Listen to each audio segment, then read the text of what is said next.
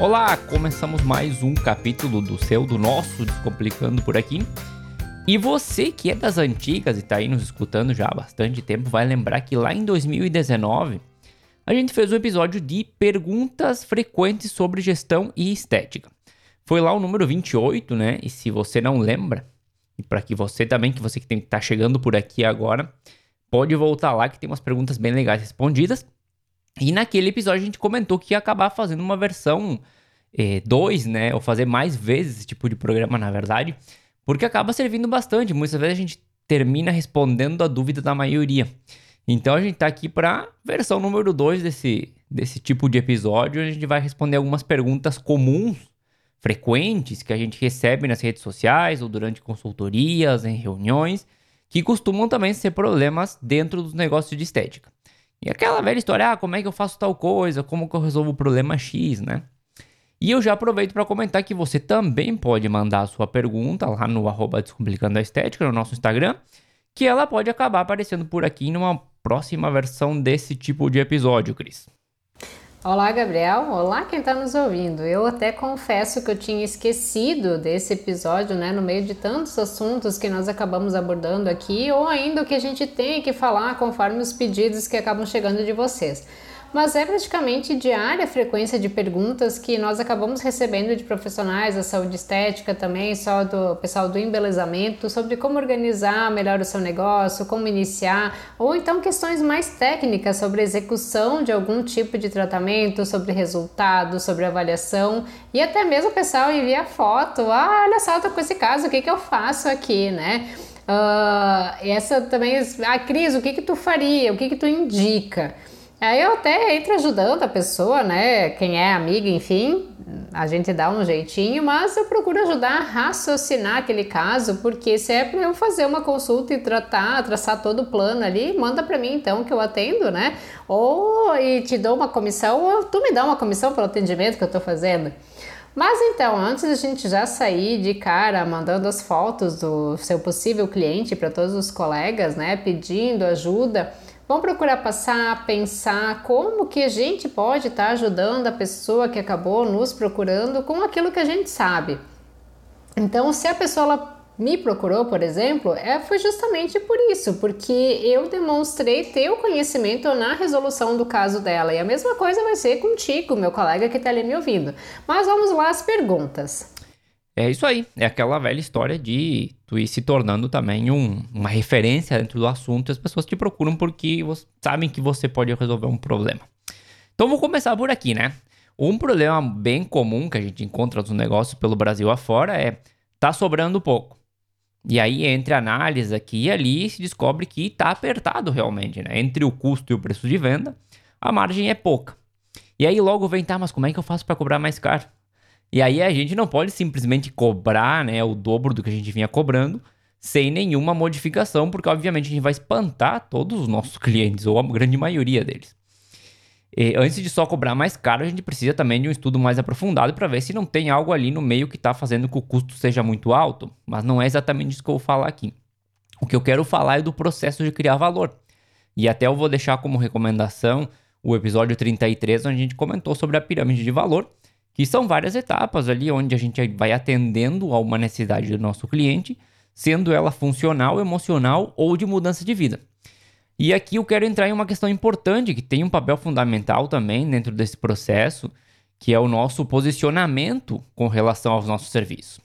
E o que eu quero dizer com isso? Hoje a gente vê muito por aí aquele trabalho de marketing da, dessa forma, assim, ah, limpeza de pele X reais, ou depilação a laser tantos reais.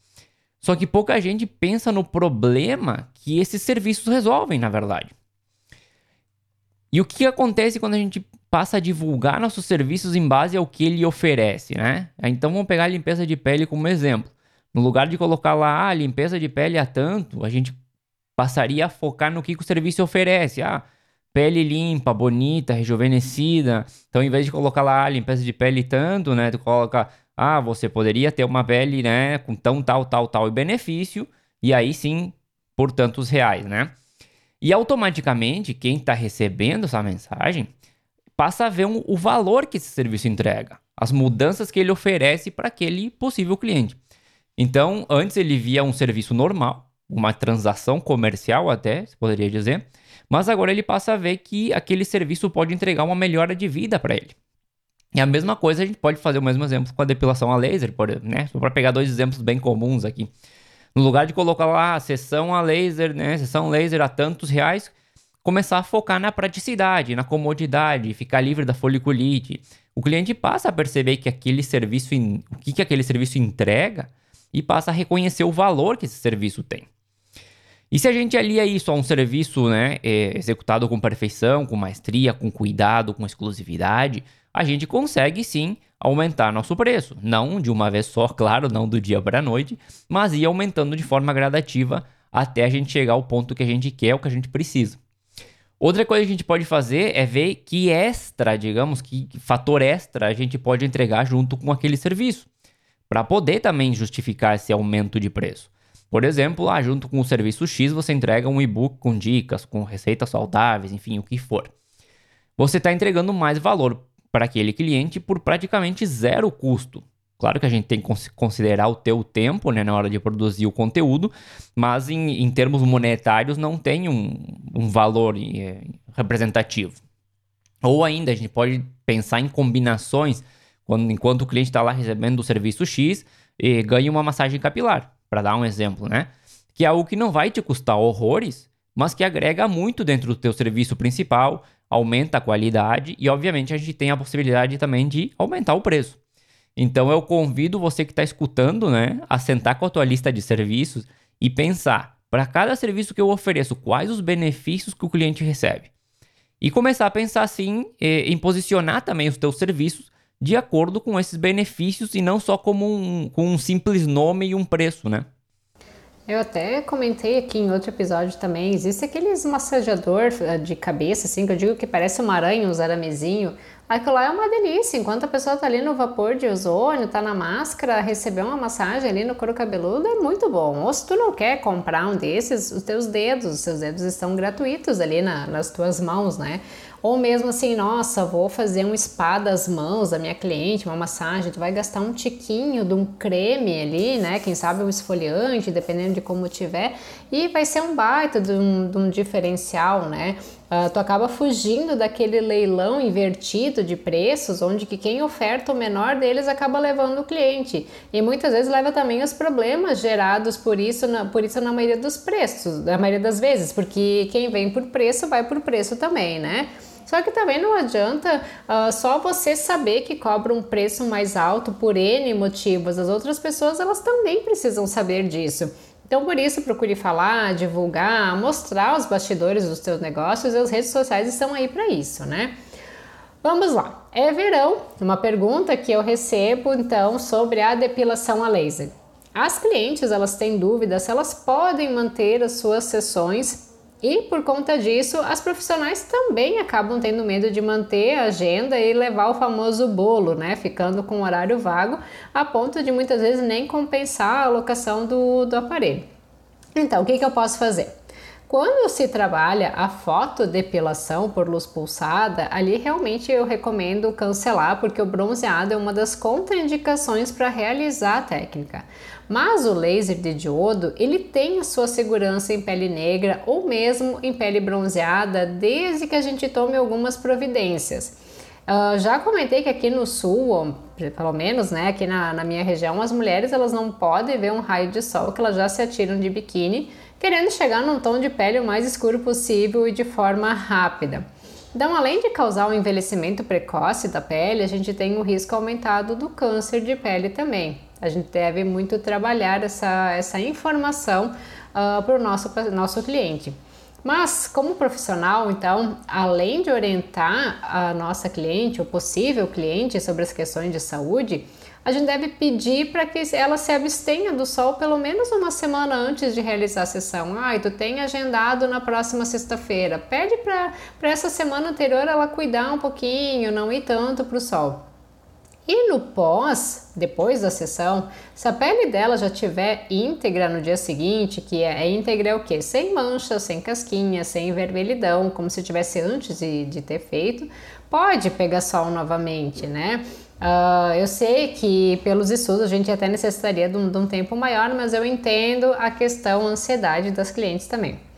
E além disso, a gente, como profissional, vai precisar fazer uma reprogramação do aparelho para uma pele mais escura do que o natural, a fim de evitar intercorrências. Então, o primeiro ponto é mudar a fluência e mudar também o tempo de relaxamento térmico entre os disparos. Esse tempo de relaxamento ele tem que ser maior para dar tempo de haver a refrigeração da pele. E os teus joules também depende da, da, da programação que tu usa para cada tipo de paciente, mas vai ter que baixar também, né, para evitar queimadura.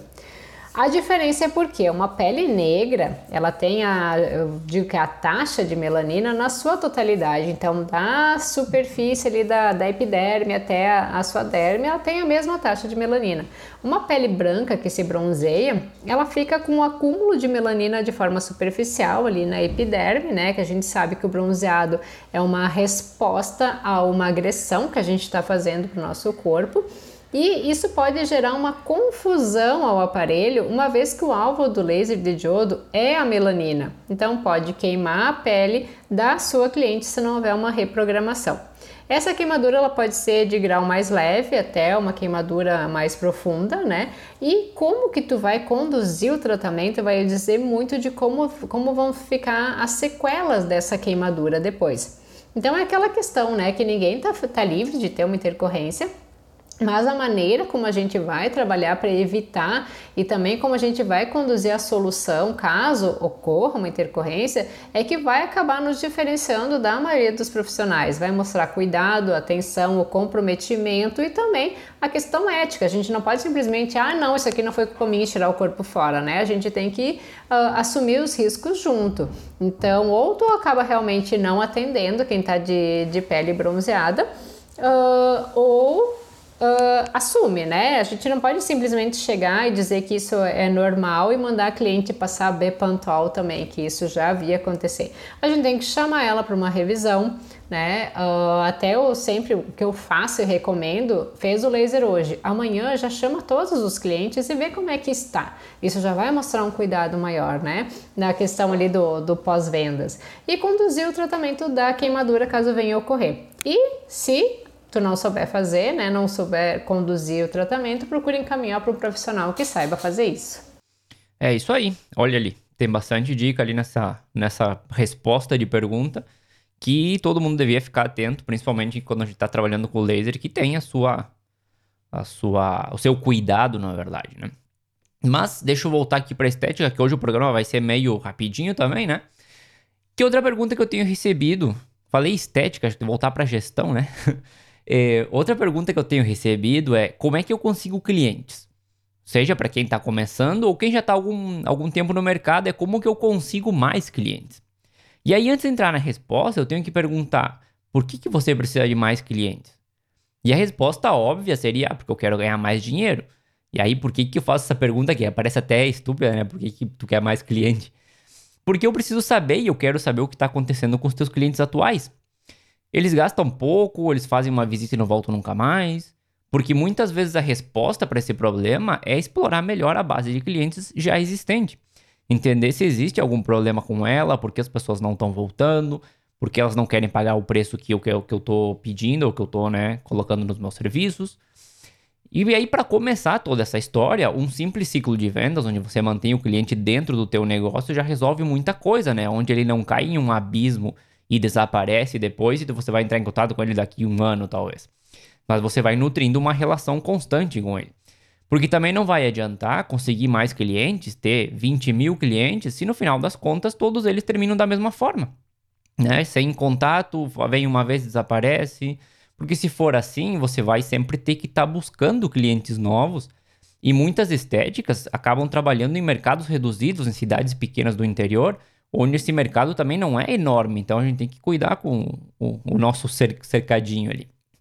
Então a primeira dica antes de procurar mais clientes é dar uma analisada na tua base de clientes atual e procura entender o que está acontecendo com ela. Quantas vezes cada cliente compra, qual o ticket médio deles, se eles retornam com facilidade, se você faz segmento também. E, agora, se a gente partir da base que ah, você está 100%, 100 com a tua clientela atual, tá fazendo tudo certinho, mas ainda assim vê que tem espaço na agenda, que dá para conseguir um pouco mais, aí sim a gente pode partir para algumas formas de conseguir mais clientes. E eu até vou elencar algumas poucas aqui, né, pra gente trocar uma ideia. A primeira que eu vou colocar aqui tem relação de novo com a base de clientes atual, na verdade, porque é a recomendação, o famoso boca a boca, que é uma ferramenta muito poderosa. A gente até já comentou por aqui em outros episódios que as pessoas confiam muito na recomendação de um amigo ou familiar na hora de adquirir qualquer produto ou serviço. Então você pode criar algum programa de recompensa para quem indicar pessoas para o teu negócio. No mundo da tecnologia a gente vê muito disso, né? Se, se você que está escutando ali do outro lado já usou o Dropbox ou alguma outra ferramenta desse estilo, eles colocam lá, a gente dá 500 mega extra de espaço para cada amigo que se cadastrar. Então, né, é, você pode pensar em algo similar, é, oferecendo algum tipo de desconto, algum produto, enfim, dá para usar bastante a criatividade ali. Outra dica é trabalhar mais as redes sociais. Muita gente não gosta de dar cara nas redes sociais, e eu também sou meio culpado disso às vezes. E isso tem se mostrado fundamental. Eu vou deixar outro episódio, até inclusive, de recomendação, que é o número 76, que o, o título dele é Você Precisa Criar Conteúdo. Onde a gente comenta todos os benefícios dessa criação de conteúdo. Você acaba atingindo um número muito grande de pessoas e vai se tornando, o que eu estava comentando antes, aquela autoridade no assunto, fazendo com que as pessoas te procurem para resolver os problemas que elas têm. E mais uma por aqui, implementa um ciclo de vendas ou algum sistema ali de tracking, de rastreio dos contatos, né? Porque você já parou para pensar quantos negócios você deixou de fechar por não ter dado seguimento? Por não ter mandado uma mensagem, por não ter ligado para a pessoa? Quantos possíveis clientes chegaram até você, fizeram aquela consulta inicial e depois desapareceram fe sem fechar nenhum serviço? Quantos mandaram mensagem nas redes sociais e depois não aconteceu nada? E na maioria das vezes a gente esquece de retomar esses contatos e se a iniciativa não partir do cliente, acaba não acontecendo a venda. Então o sistema de tracking vai te ajudando a é, manter esse contato e saber o que está acontecendo com cada um dos, dos, dos clientes e possíveis clientes também. E aí você vai conseguir também acompanhar mais de perto esse processo e converter muito mais vendas, né? Já que você vai acabar tomando a iniciativa e não esperar que o cliente chegue até você. E aí, claro, tem várias outras formas aqui, mas a gente vai, vamos parar por aqui hoje para não deixar esse episódio muito grande também, Cris.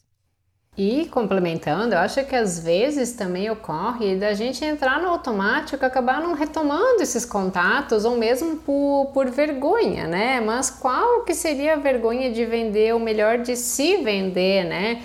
Eu não está fazendo nada errado, eu digo a gente porque isso ocorre uh, comigo também, né? Tu acaba entrando no automático, ah, tem que pagar as contas, tem que atender, tem que organizar o espaço, tem que isso, tem que aquilo, e tu acaba não reservando um tempo para justamente fazer esses contatos, né? Sei lá, se na consulta tu acabou indicando ali um home care, vê com a tua cliente se ela começou a usar, como é que está sendo a reação da, da pele dela, né? Enfim, tá sempre em contato e está na cabeça da, da, da pessoa. E outro ponto que o Gabriel comentou no início dessa dúvida é porque eu quero cada vez mais clientes, né? Se eu não consigo dar conta de atender bem os clientes que eu já tenho.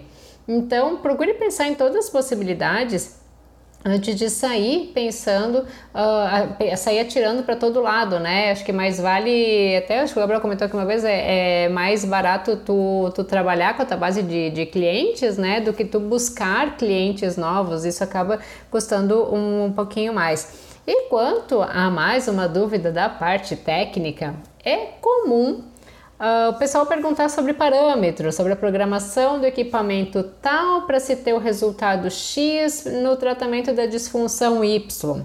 Então aqui o raciocínio ele tem que ir bem longe, mas algo que eu preciso pedir logo de início é leia o manual do seu equipamento.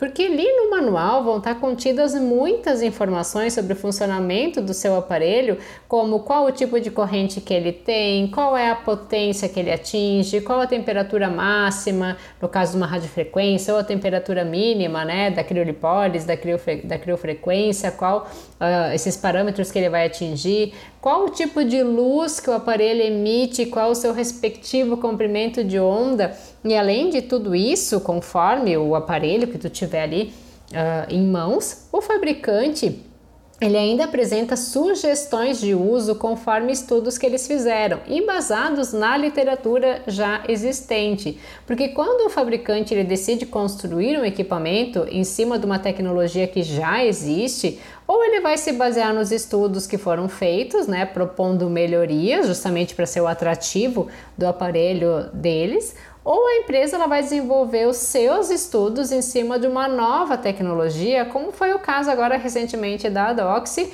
com a depilação a LED, que é algo completamente inovador no mercado.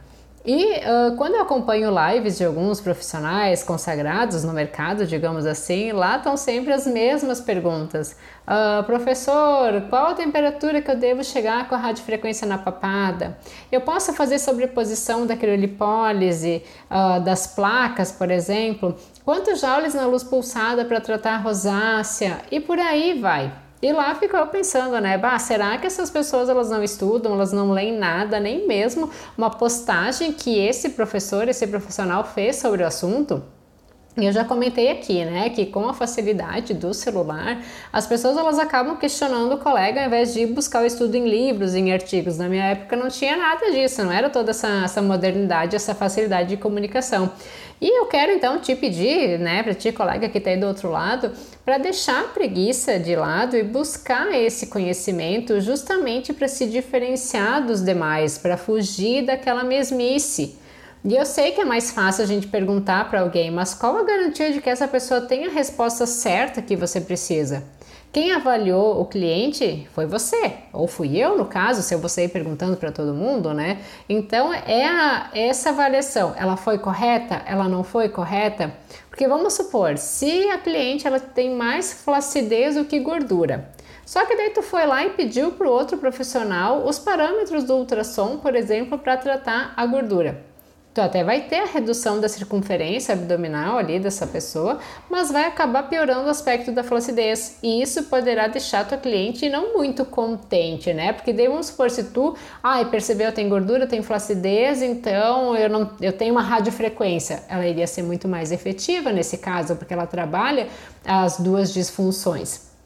Então, acho que deu para entender onde é que eu quero chegar, né? Antes de sair perguntando para todo mundo o que que tu deve fazer, procure sentar, analisar e estudar o caso do cliente que vai estar ali na tua frente. É isso aí. É o que a gente sempre comenta também, que cada cliente, cada paciente que a gente tem na frente, vocês, na verdade, né, tem na frente, são únicos.